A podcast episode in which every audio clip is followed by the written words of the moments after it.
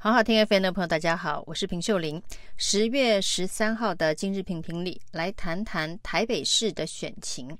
台北市的选情呢，最近非常的扑朔迷离哦。那前一阵子因为周玉蔻事件，蒋万安阵营士气大振，甚至呢，在 TVBS 的民调里头呢，蒋万安跟这个第二名、第三名呢，都拉出了蛮大的差距。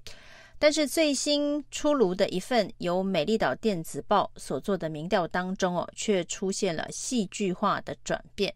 而这份民调呢，最近的讨论度非常的高，因为现在台北市的选情呢，在美丽岛电子报的调查当中哦，基本上已经变成了一个正三角形。也就是说呢，三组候选人呢、啊，包括了这个蒋万安、黄珊珊跟陈时中哦，支持度基本上都在误差范围之内哦，二十七到二十八趴之间，是一个非常非常呃等边的正三角形哦。但是有一个状况是哦，这如果三个人的支持度都是二十七到二十八趴之间呢、哦，加总起来。他们所得到的选票已经有八十五点五趴这么多，但是呢，看起来啊，绝对不可能有这么高的投票率哦。第一，这是一个地方层级的选举，那今年的选情相当的冷哦。那所有的选举都在打负面选举，当负面选举呃越昌盛的时候呢，通常呢，选民对于投票。的厌恶度会越高，也可能会降低投票率。这个就有一点点像是这个之前的四大公投的这一个投票一样啊。那虽然四大公投的投票呢，一方面是投事情，不是投人，所以呢，选民的动力本来就比较低。再加上呢，四大公投到最后已经吵成乌烟瘴气了，也降低选民投票的意愿。那在这个以人为主的选举当中，投票率当然不会这么的低，跟公投一样。但是如果呢，选举没有重大的议题，没有特别呃值得选民走进投开票所去的候选人的话，那一般来讲，投票率像这样子层级的地方选举，可能在六成五左右。那台北市如果这个三组人马的厮杀比较激烈，也许会再高一点点，但是要破七成是非常不容易的。那现在呢，这个三组人的支持度都这么接近，加起来已经超过了八十五点五，这是在美丽岛电子报的调查当中。代表说呢，这一个加权的数字啊，其实是加过权的，才会有这么高的一个投票率哦。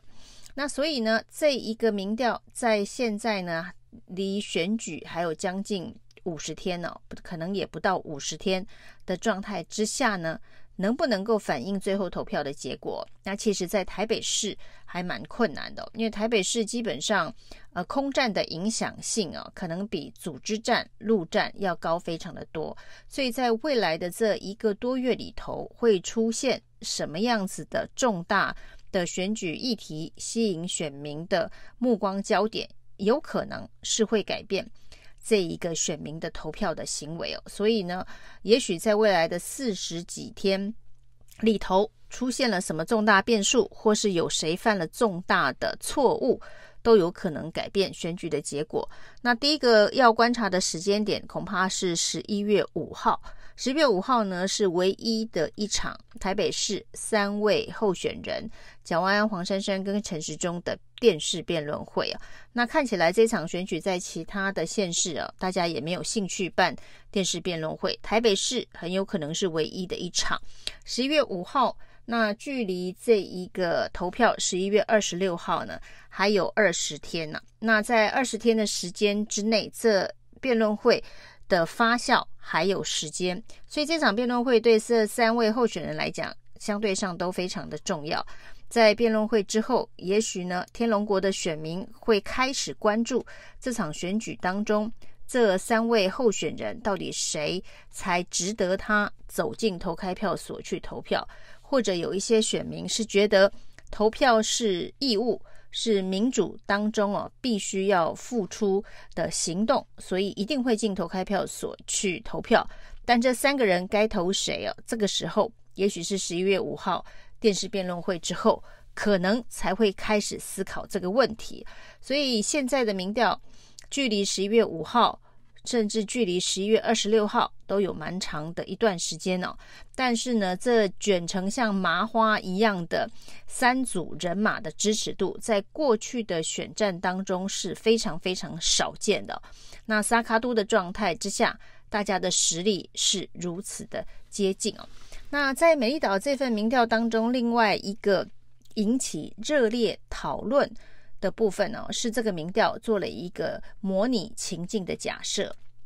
他的假设的方式是说，假设到了投票前呢，结果呢，发现了领先的这前两位啊，那是谁会有弃保效应出现的话，会怎么弃保？他做了两两的这个对照，比如说领先的前两名啊，是黄珊珊跟陈时中的时候呢，这个选票。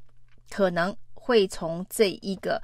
蒋万安到给这个黄珊珊，代表陈时中是选民最不喜欢的人了。那如果呢，这个领先的前两名呢是黄珊珊跟蒋万安的话，那会发现陈时中的支持者。会把他的选票倒给黄珊珊，因为民进党的支持者最不希望蒋万安当选，所以假设呢，在这一份的这个民调当中哦，在最后的弃保的关键的话，看起来出现任何弃保的可能性，对最有利的都是黄珊珊哦。那黄珊珊有可能在这样子的一个状况之下赢得这场选战呢？但是这个假设一个最大的问题就是。选前的民调呢，是在十天前封关，也就是说呢，在十一月二十六号的十天前，十一月十六号以后就不能够再公布民调了。那在最后的这一阶段期间，选民要怎么得知啊？假设在十一月十六号之前所做的民调，封关前的民调，三个人的支持度还是这么接近，还是正三角形的话。那在接下来民调盖牌的这十天里头哦，那到底要怎么判断谁是第一名跟第二名？那该弃那个的第三名是谁啊？那这件事情选民没有一个数据来判断呢。那所以呢，这个理性照这个民调模拟所发生的结果就不见得会发生哦，甚至呢，有可能在最后阶段的呃三大阵营的。操作之下，那显现出来的氛围跟实际的民调的支持度完全相反，那也许就会出现一个意料不到的人当选了。这当然是选前十天封关民调的一个吊诡之处。但事实上呢，在台湾呢，民调已经被滥用到。呃，很多时候你都不知道是文宣还是真的科学调查的数据哦，所以大部分的人其实呢也不是那么的信任民调的科学分析啊。这其实是在台湾的这个选举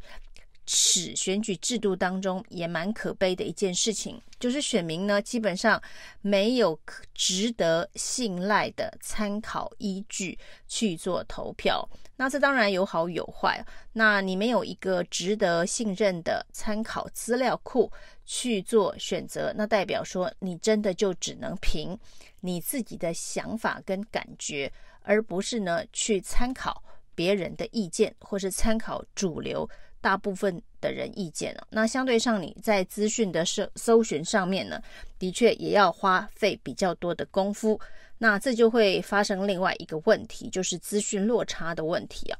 那当有的选民呢，可以花很多的时间去寻找不同候选人的有利不利的相关的资讯哦。那有一些人他可能非常的忙碌哦，急急忙忙于工作当中哦，所以对于这个宣传洗脑的这个接受度就会变得比较单向。因为他没有更多的时间去搜集资讯了，因此呢，宣传技巧、广告预算，然后呢，这个选举当中的这一个操作，就让他决定了他该怎么样子投票。那这相对上也是另外一种啊，不是很理性的一个投票方式啊。另外，在美丽岛电子报当中呢，还有一个非常有趣的调查，这个